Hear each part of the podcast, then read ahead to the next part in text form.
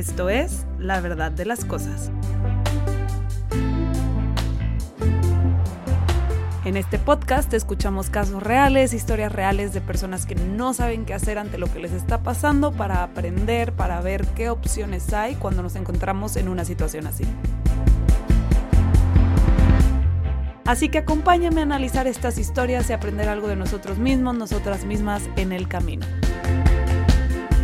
Recuerda que este podcast para nada sustituye el tratamiento psicológico o psiquiátrico. Cualquier duda, acude con un especialista.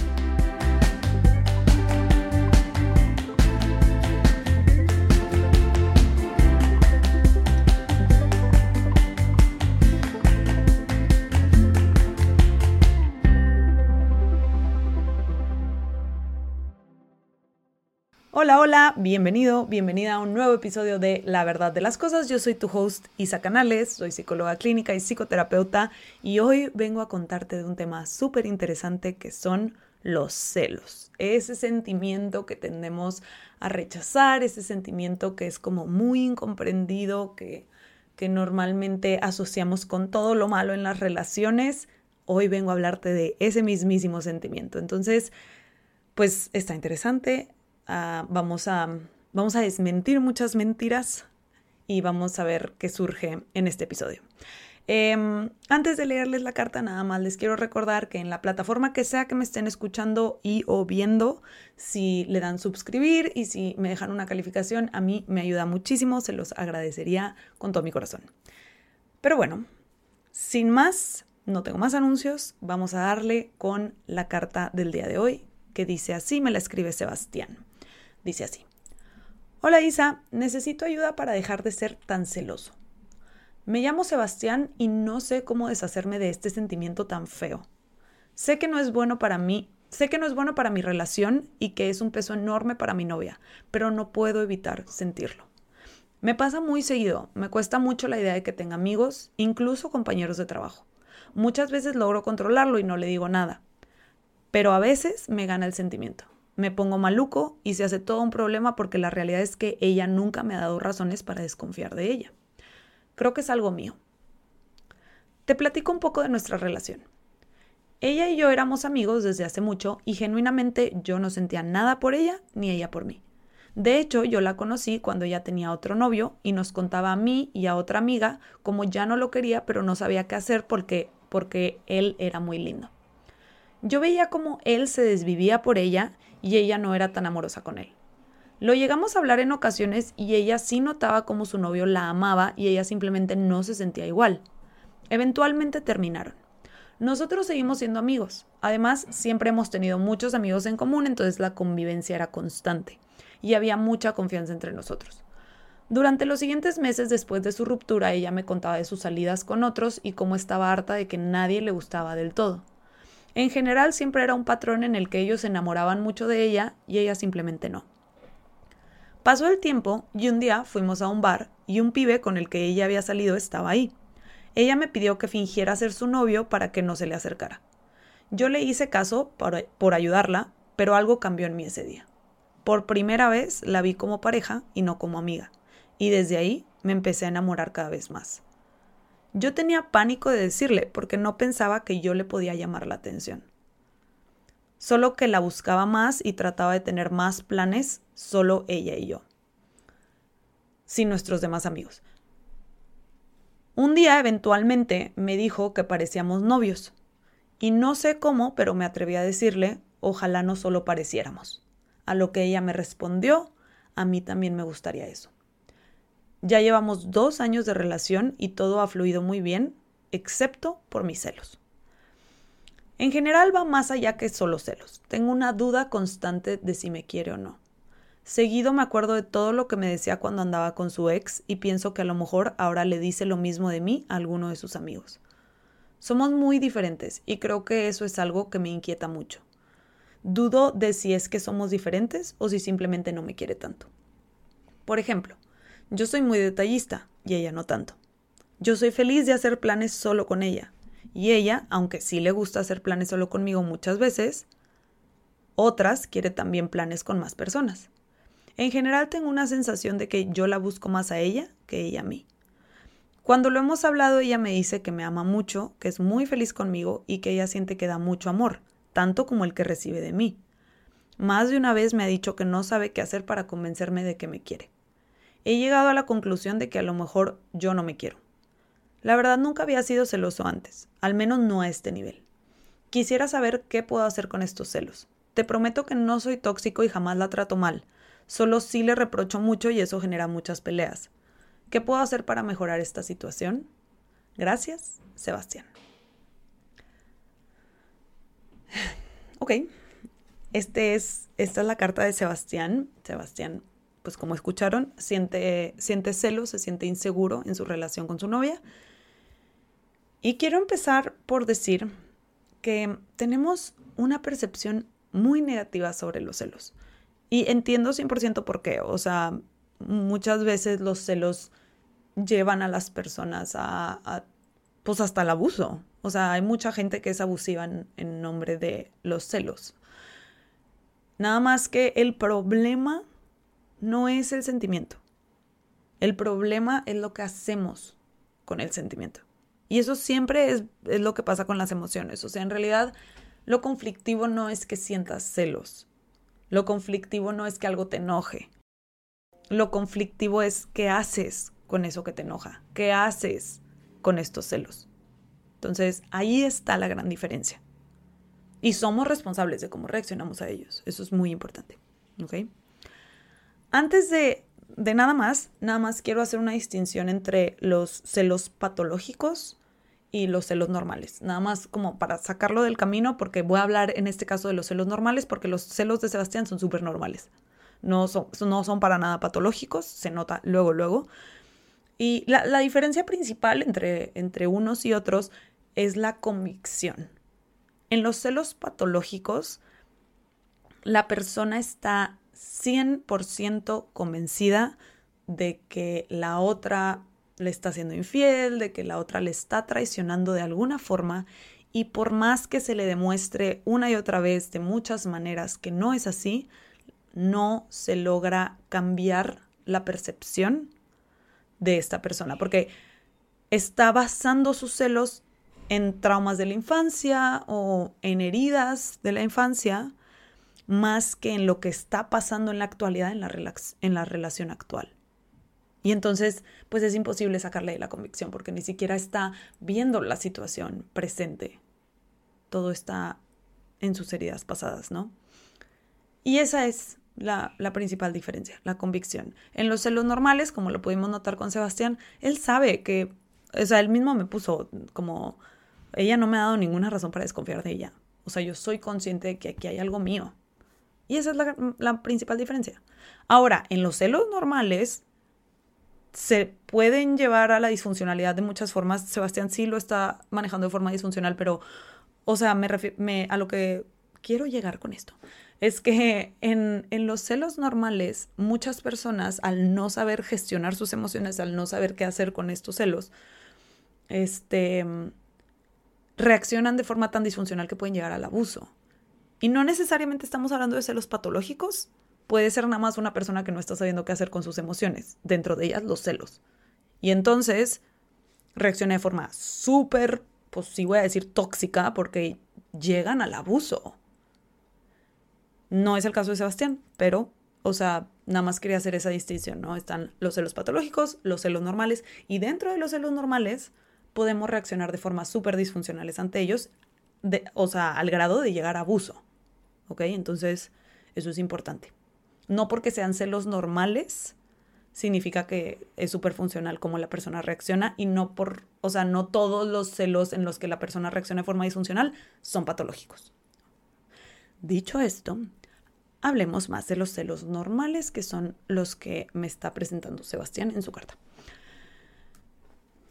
Los celos son básicamente ver a una persona o una cosa, normalmente es una persona, pero también hay situaciones en las que es una cosa, como un obstáculo para recibir algo que queremos. Puede ser amor, puede ser atención, puede ser seguridad. Y al final es esta sensación de que algo que nos pertenece está en riesgo de dejarnos de pertenecer. porque hay un tercero, un tercero siendo otra persona o alguna otra cosa, ¿no? Entonces, esos son los celos. Y en general cada vez se le se ha convertido en algo mucho más tachado el sentir celos. O sea, de hecho, cuando la gente aquí en consulta me habla de celos, me, me habla de celos con mucha vergüenza. Como, es que no puede ser que siento celos. Y yo misma el otro día me caché, estaba leyendo un libro, X, una novela romántica, y el personaje principal, pues sentía celos. Y a mí me gustaba eso, o sea, a mí me gustaba que el personaje principal sintiera celos de la, la chava que le gustaba, ¿no? Y, me empecé a juzgar a mí misma de que, ay, ¿por qué te gusta un vato que está sintiendo celos? O sea, el del libro, ¿verdad? O sea, me empecé a juzgar y luego me detuve como, a ver, pues no pasa nada, o sea, no pasa nada que te guste. La, la realidad es que a la mayoría de las, las personas nos gusta cierto nivel de celos en nuestras relaciones. Y pues lo siento mucho si no les gusta escuchar esto, pero es la realidad. Demasiados psicólogos de, que se dedican a trabajo de pareja y que han hecho estudios al respecto de las relaciones de pareja concuerdan en que los celos son una parte normal de las relaciones. Y en muchas situaciones, o sea, hay muchos psicólogos que hablan de, de cómo los celos hasta son a veces necesarios. Porque cuando yo siento celos, yo siento este miedo de perderte. Le echo ganas para no perderte y hago estas cosas para asegurarme de que no te pierda.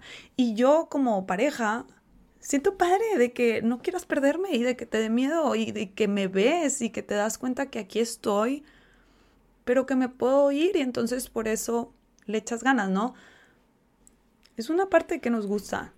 Y aunque cada vez se ha tachado más, ¿qué, digo? Entiendo de dónde viene. O sea, la verdad es que... Ay, me dio calor. Eh, la realidad es que en, en un pasado eran mucho más aceptados porque antes los hombres sí eran dueños de las mujeres. Cuando te casabas, eras propiedad de tu esposo. Hoy en día no es así, hoy en día no, no, no le pertenecemos a nadie como individuos. Y entonces por eso se tacha mucho como si sientes celos es porque piensas que eres mi dueño o mi dueña. Y si entiendo, o sea, sí, pues al final es el miedo a perder algo que creemos que es nuestro. Pero al final todos y todas queremos sentir que nuestras parejas nos eligen constantemente.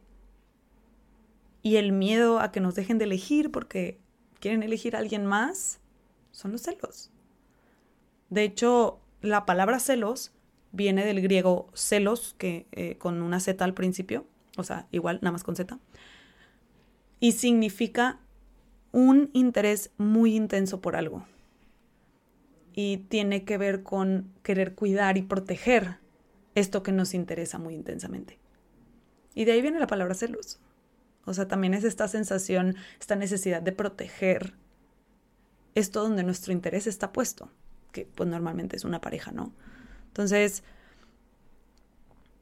de verdad, necesitamos dejar de tachar tanto este sentimiento, de tratarlo como algo que debería generar vergüenza, porque es un sentimiento más de muchos. Nadie estamos exentos de sentir celos. Todos y todas lo hemos sentido y lo sentimos a veces unos más que otros definitivamente, pero ahí está, y es parte de las relaciones, es, parte del juego complejo que es el amor. Y, no tiene nada de malo que esté. Y las, las emociones, como funcionan, es que cuando las aceptamos, podemos trabajarlas de una, de una forma mucho más funcional. Entonces, ¿por qué explico todo esto? Porque veo que a Sebastián le pasa lo mismo que nos está pasando en tendencia como sociedad, en donde rechaza sus celos y me dice, me quiero deshacer de este sentimiento tan feo, está muy mal que sienta esto. Pues no, no, no, no hay bien ni mal, sé que se siente gacho, eso sí, lo entiendo, pero no hay bien ni mal. Y decir como, no, no, no los quiero sentir, no va a hacer que se vayan a ningún lado. Lo que más nos puede ayudar es de hecho aceptar que lo sentimos. Y no aceptar que, nos, que lo sentimos en plan de, ah, como acepto que tengo celos, entonces tú tienes que hacer lo que yo quiera. No, no, no, no me refiero a eso. Me refiero a aceptar que lo siento para ver qué puedo hacer para que no guíen mi actuar, justamente. Las emociones funcionan de una forma muy opuesta, en donde cuando las rechazamos y cuando las tratamos de ignorar y fingir que no están ahí, ganan más poder sobre nosotros y se vuelven más incontrolables. Y en cambio cuando las aceptamos y las vemos y las exploramos, bajan su intensidad. Y entonces no nos controlan. Elegimos con todo y celos, con todo y miedo, con todo y enojo. Entonces, el primer paso es aceptar que estoy sintiendo esto. No voy a juzgar que estoy sintiendo esta emoción tan humana como lo son los celos, que todo el mundo siente, aunque la gente finja que ya no la siente. Es un sentimiento que la mayoría de las personas sentimos. Ya cambia la mayoría porque normalmente no me gusta decir absolutos, pero yo no he conocido a nadie que nunca en su vida haya sentido celos. Yo no he conocido en lo personal. Pero entonces sí, el primer paso es acepto que estoy sintiendo esta, esta emoción. ¿Sí? Y entonces la puedo empezar a explorar para ver qué hay detrás. Y yo veo que hay mucho más detrás en los celos de Sebastián, que es el caso que tengo enfrente, pero si tú tienes este tema con celos, explora qué hay detrás de los tuyos. Y a lo mejor lo puedes hacer basándote en cómo voy a explorar los de Sebastián. Digo, y él mismo me lo puso, la verdad, como que él sí era muy consciente de que iban más allá, porque él mismo me puso como que van mucho más allá.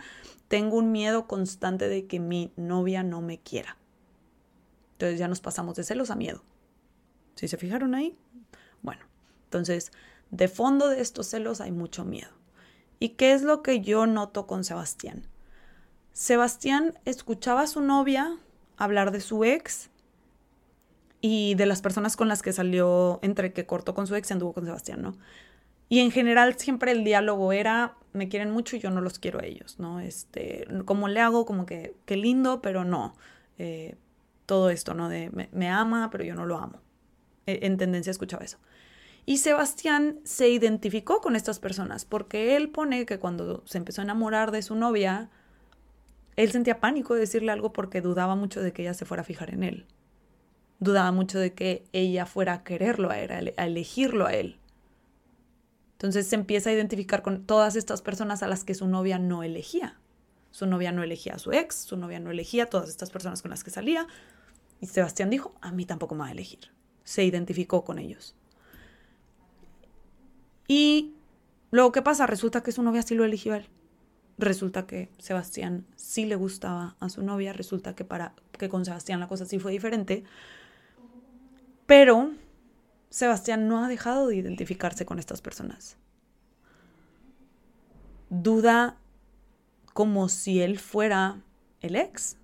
No ha, no ha soltado esta identificación, como que se identificó y ahí se quedó. Yo no soy esa persona que mi novia elegiría. Y eso está tatuado en su piel. Y entonces en todos lados, a donde voltea cuando se trata de su relación, lo ve con esos, con esos lentes, con los lentes de yo no soy la persona que mi novia elegiría para pareja. Nada más que sí es, sí fue. Su novia sí lo elige como pareja, aunque él esté convencido de lo contrario. Pero todo empezó desde acá. O sea, desde que antes de que siquiera le confesara que le gustaba, él ya se identificaba con ellos. Entonces es una identificación que ya lleva tiempo. Eh, creo que no me dijo cuánto. Sí, no, no me dijo cuánto, cuánto llevan de pareja. Entonces, no sé. No sé hace cuánto se identificó con estas personas, no sé cuánto tiempo lleva haciéndolo, pero, pero sí, y no sé si Sebastián era consciente de esta parte, o sea, de cómo hizo esto. Y yo invitaría a Sebastián a que observe todas las formas en las que su relación es diferente. A que observe todas las formas, sobre todo teniendo la ventaja de que pues, él la conocía muy bien porque eran muy amigos. Que observe todas las formas en las que ella es diferente ahora con él a como era antes no sé, por ejemplo, antes se tomaba el tiempo de decirle a sus parejas que los quería, aunque no los quería, o más bien no les decía nada. Y se sordeaba de, que, de ese hecho, ¿no? Porque le daba cosa. Como que, que empiece a explorar cómo son diferentes. Y, y esto es algo que puede hablar con ella, o sea, no lo tiene que hacer solo. Esto es algo que juntos pueden explorar, como de qué forma nuestra relación es ahora diferente a las relaciones que ella había tenido antes. Y, y, justo eh, en esta parte de que no lo tiene que hacer solo aquí hay otra cosa. Eh, le pregunté a Sebastián si me pudiera dar un ejemplo de más o menos cómo eran las conversaciones con su novia normalmente cuando se trataba de este tema de los celos. Y me respondió que la mayoría de las veces él se aguanta, o sea que no dice nada, hasta que de repente explota y entonces hace un comentario o una pregunta pasivo-agresiva. Eh, por ejemplo, eh, ay, me puso de ejemplo, se nota que te la pasaste bien, pero así con un tono como, ya saben, con cola. Y entonces después de hacer eso se siente súper culpable y le empieza a pedir perdón a su novia, le dice, perdón, es que ya sabes que soy un celoso, eh, eh, que soy un inseguro, que tengo que trabajar en mí, perdóname, perdóname, perdóname. Y entonces, ¿qué es lo que está pasando? Eh, Sebastián está poniendo a su novia en la posición de víctima. O sea, él mismo le está dando ese lugar. No sé si ella lo toma o no, porque no me puso que le responde. Esa es una buena pregunta para Sebastián. Em, si ella también ha asumido este rol. O sea, si ella también se pone en plan de que es que sí, con tus celos, te, la bañas, o sea, como todo culpa de Sebastián, ¿no? Entonces, él la está poniendo como que tú, pobrecita, sufres mucho por mis celos, ¿no? Porque perdóname, perdóname, es que sí, mis celos son, o sea, si me explico, es tu pobrecita. Y yo, yo soy un, disfuncional, yo, yo no sé qué hacer con, con mis celos, yo estoy muy mal, ¿no? Entonces, eh, esos es básicamente los roles que tienen actualmente en su relación. Me gustaría cambiar esos roles, porque algo que pasa en las relaciones de pareja es que la idea es que pues sanemos juntos o juntas. Y la idea es que podamos hablar de estas cosas y que podamos compartirle a nuestras parejas, eh, bueno, a nuestra pareja, lo que nos duele, lo que nos lastima, nuestras heridas, lo que nos pasa y entonces juntos y juntas llegar a acuerdos en donde podamos ir sanando. O sea, al final, a ver, todos tenemos botones, todos tenemos estas cosas que nos duelen, todos tenemos heridas. La idea es que nuestra pareja pues no le esté picando a nuestros botones, ¿no? A medida, en medida de lo posible, llegar a acuerdos en donde se alcance eso. Y entonces, si tratan este tema de celos como que todo el problema es de Sebastián, él lo tiene que arreglar solo y su novia es la víctima, no van a llegar a ningún lado. Entonces, veo que Sebastián no le está diciendo, y no solo lo veo, se lo pregunté, le pregunté si le ha dicho eso tal cual, y me dijo que no, no le ha dicho, me comparo a mí mismo con tu ex y con todas las personas con las que saliste. No puedo sacar de mi mente que a lo mejor nada más porque soy lindo y porque te quiero mucho estás aquí. Y hasta diciéndolo se me salido el corazón porque se me hace algo bien difícil de decir. Es mucha vulnerabilidad. Y algo que sí nos pasa mucho a los humanos es que queremos hacer malabares con tal de no mostrarnos vulnerables. Incluso si eso es, mejor muestro nada más mis celos y no el me siento súper inseguro pensando que te doy lástima y por eso estás aquí, porque era lo que le pasaba con el ex, como que el ex le daba lástima y entonces por eso estaba ahí, y entonces Sebastián dice, chance, yo también te doy lástima, y por eso estás aquí. Pero eso no se lo dice a ella. Es importante que lo hablen, para que entonces puedan ver de qué formas puede, pueden explorar cómo es su relación actualmente que no era con la del ex.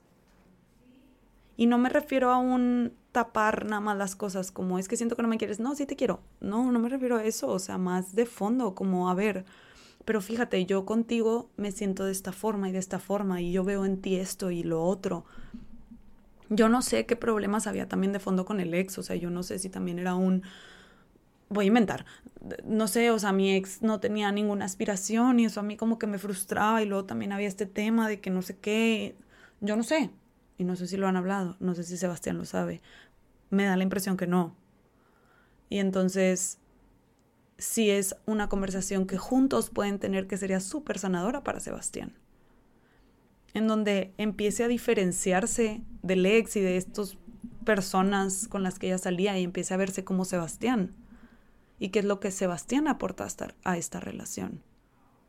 Y cómo esta relación es diferente que otras que ella ha tenido, que él ha tenido cómo juntos son diferentes que antes y cómo juntos está padre y se quieren y se eligen. Entonces, creo que esa es una conversación que tienen pendiente súper, súper, súper importante de tener. Y en todo esto está metido el tema de que, que esto ya lo he hablado en otro podcast, en otro episodio, pero no me acuerdo cuál. Hmm. Hmm. No me acuerdo en, no me acuerdo en qué número de episodio ahorita lo busco. Bueno, ahorita les digo. Pero en otro episodio hablé de los estilos de apego. Entonces, ahorita les digo en cuál, por si lo quieren escuchar. Pero veo que Sebastián y su novia tienen estilos de apego diferentes. O sea, no solo estilos de apego. Eh, de esto sí creo que no he hablado en ningún podcast, pero de las formas de demostrar amor. Este. Mm, sí, no, creo que de eso no. Pero bueno, tienen estilos de apego diferentes.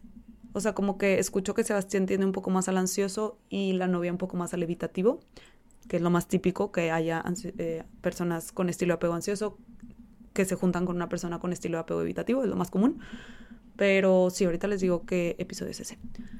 Y aparte aparte de esto, aparte de que tienen esa diferencia, que él mismo dice, siento que somos muy diferentes.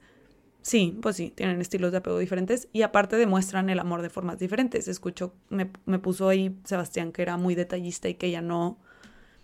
Este, esos son estilos de apego. Digo, no, perdón, lenguajes del amor. no, estilos de apego no. Lenguajes del amor. Y, y, y escucho que Sebastián, estoy diciendo mucho escucho, ¿verdad? Ya no lo voy a decir.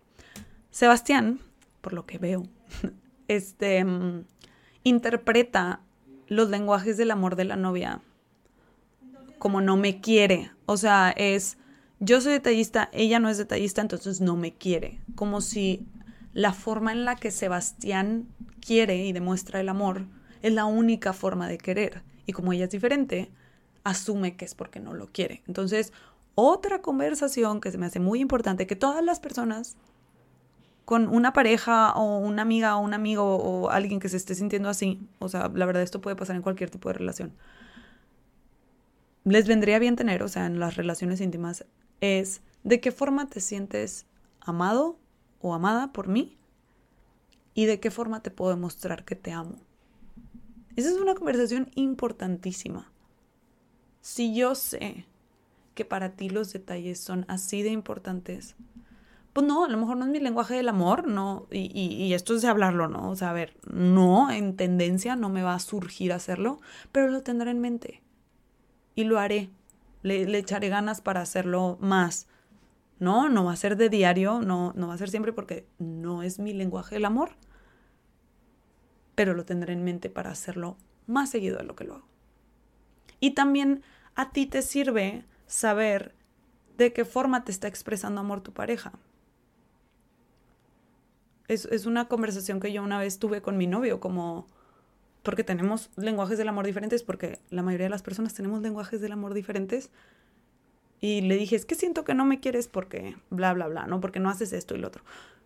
Y como que me dijo, ay, pero, ¿y cuando hice esto? ¿Y cuando hice el otro? ¿Y cuando hice el otro? Yo ahí era mi forma de decirte que, que te amo. Y yo nada más no lo había pensado. Porque luego a los psicólogos y psicólogas se nos olvida también las cosas que decimos en terapia. Pero sí, o sea, es eso, es, ah, entonces cuando estabas haciendo esto, está, esto para ti es decirme te amo. No lo, no lo sabía. Entonces es, es una conversación muy importante de tener para que cuando tu pareja haga estas cosas, tú ya sabes, esta es su forma de decirme que me ama. Y para considerar, esta es la forma en la que yo puedo hacer a mi pareja sentir amada. Y eso los puede unir muchísimo, ¿no?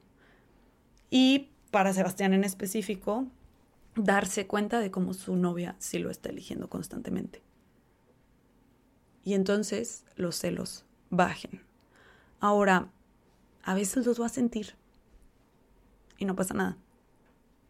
Porque, de nuevo, regreso a lo que les decía al principio, los celos son una parte normal de todo este tema del amor Em, ya sé que se han rechazado mucho en los últimos años por este tema de la posesión, porque sí, definitivamente pueden llegar a llevar a algo muy disfuncional.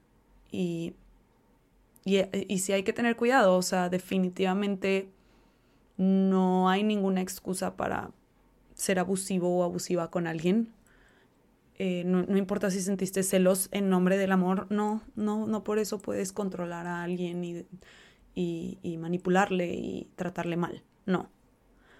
Pero sí puedes decir como, ¿qué necesitas, no? O sea, a ver, me estoy sintiendo inseguro, me estoy sintiendo insegura, estoy sintiendo celos. Vamos a explorar qué pasa, qué está pasando, qué está pasando que cuando sales, no sé, con estas amigas o con estos amigos en específico, siento celos. A ver, ¿qué pasa? Vamos a explorarlo juntos. ¿Qué, he visto yo de estos amigos o de estas amigas que despierta esto en mí? Vamos a explorarlo. O sí, ya dije mucho, vamos a explorarlo, pero sí, o sea, si te abres a aceptar que lo estás sintiendo, lo pueden explorar juntos o juntas como pareja y pueden manejarlo de una forma mm, funcional, no mucho más funcional, nada más funcional, porque lo otro era disfuncional. Y, y llegar a un acuerdo en el que los dos o las dos se sientan cómodos o cómodas y entonces em, la emoción no sea tan intensa. Baje. Y ahora, chance la solución no es como, ah, bueno, entonces ya no voy a salir con esos amigos. De hecho, lo más probable es que esa no sea la solución. Lo más probable es que la solución sea otra y ya depende de la creatividad de cada pareja. O sea, puede ser como, bueno, como, como ves si cuando salgo con estos amigos le hacemos así, así, para que te sientas más tranquila o tranquilo, ¿no? O como ves si cuando salgo con estas amigas mm, tratamos de ni dije ningún ejemplo, ¿verdad? De cosas. Es que para cada pareja es diferente. Y también la comunicación para cada pareja es diferente. O sea, hay parejas que les funciona estarse hablando todo el tiempo y mandando fotos de lo que están haciendo y demás. Y está perfecto, si les funciona. Y hay parejas que no, que no hablan en todo el día y hablan hasta, no sé, en la noche y eso les funciona. Y entonces también depende mucho de cómo es la comunicación en la pareja, pero pues también puede ser un, está bien, sal con ellos o ellas, pero me gustaría que me digas antes de ir. Yo quiero saber dónde estás, nada más. Entonces, sí es mucho de acuerdos. Y muchas veces estos acuerdos también están tachados, como por ejemplo el de avísame dónde estás. Eso lo escucho mucho como un dilema de que, ¿por qué me quieres controlar? ¿Por qué quieres saber dónde estoy? No siempre es por control, o sea, también a veces es porque yo me siento inseguro o insegura o porque me da paz que pues cualquier cosa, ya sé dónde estás, cualquier cosa que pues no sé, no te encontramos, sé dónde estuviste. Si me explico, o sea, no siempre es como te voy a controlar, entonces me tienes que decir dónde estás a cada segundo. Pero todo es que la pareja lo hable y llegue a formas en las que a cada quien le funciona. A todo el mundo nos funcionan cosas diferentes en nuestras relaciones, porque todas las personas somos diferentes. El punto es que no juzguen sus necesidades y, el punto es también escuchar cómo se siente la otra persona, porque si yo te pido, por ejemplo, avísame dónde estás y me dices, es que siento que me, me siento como eh, encerrada cuando me dices eso, siento, siento que es un intento de controlarme, lo pueden explorar, como a ver quién te ha intentado controlar de esta forma. Te puedo explicar de dónde vengo yo para que, para que te sientas más tranquila o tranquilo de que no es desde un lugar de control. Sí me explico. Espero estarme explicando en que mucho de esto al, al final de base es comunicación para llegar a un acuerdo que le funcione a cada pareja por separado. No juzgar lo que le funciona a cada quien. No porque a mí me funcione A, a ti te tiene que funcionar A. Tú eres otra persona. Entonces, pues sí. Em, digo, en, en cuanto a la sección en este podcast en las que respondo las preguntas, creo que las respondí porque dice qué puedo hacer para mejorar esta situación. Hablarlo, literal hablarlo y sobre todo explorar cómo esta relación de Sebastián y su novia, y quien sea que se identifique, es diferente a las relaciones pasadas de la novia. De qué formas ha cambiado, en qué formas ha cambiado ella, todo eso. Creo que es muy importante. Y también mucho validar como qué aporto yo como pareja a la relación. Eso también es una parte muy importante, como ser consciente de qué estoy dando yo. Y porque a esta persona le viene bien también estar conmigo, no solo a mí estar con él o ella. Eso es una parte súper importante también en este tipo de temas, como los celos y las inseguridades en las relaciones. Entonces, pues sí, este es el caso de Sebastián, este es el tema de los celos. Me costó mucho hacer este episodio porque genuinamente estamos, tenemos mucho juicio hacia, esta, hacia esta emoción. Y si le soy 100% honesta, me da un poco de miedo como que decir, oiga, vamos a aceptar los celos, porque creo que puede invitar a críticas, la verdad. Creo que definitivamente puede haber gente que no concuerde, nada más que pues la teoría y psicólogos y psicólogas que se dedican a trabajo con parejas y con personas en general que tienen sentimientos de celos, les podemos decir como no tienen nada de malo. o sea, el tema es cómo lidias con ellos, como cualquier emoción. Las emociones no tienen nada de malo, ninguna. Ni los celos, ni la envidia, ni ninguna. Es lo que haces con esa emoción, con ese sentimiento, lo que va a marcar la diferencia de la funcionalidad o disfuncionalidad.